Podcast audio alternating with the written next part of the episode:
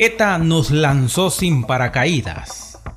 Las proezas vividas por nuestros pueblos en consecuencia al huracán ETA son incontables, como las pérdidas materiales que aún son incuantificables, ya que en algunas zonas no han bajado las aguas producto del recién diluvio.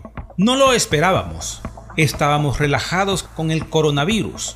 Muchas personas chapoteaban en las playas en sus primeros días de vacaciones en la semana morazánica.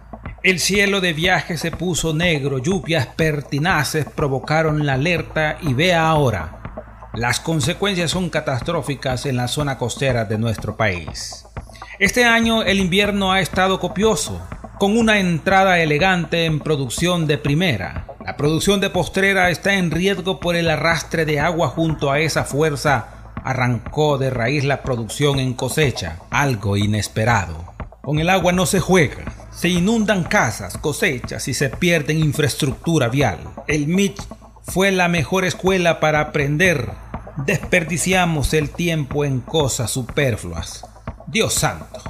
Nos preguntamos abiertamente, ¿hasta cuándo pondremos en práctica el aprendizaje para resolver nuestros atrasos y falta de preparación? Estamos tan confiados que dejamos que el tiempo nos diga todo.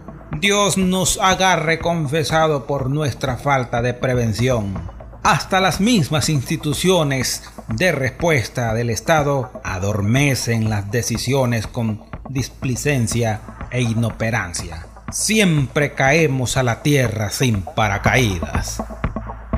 Editorial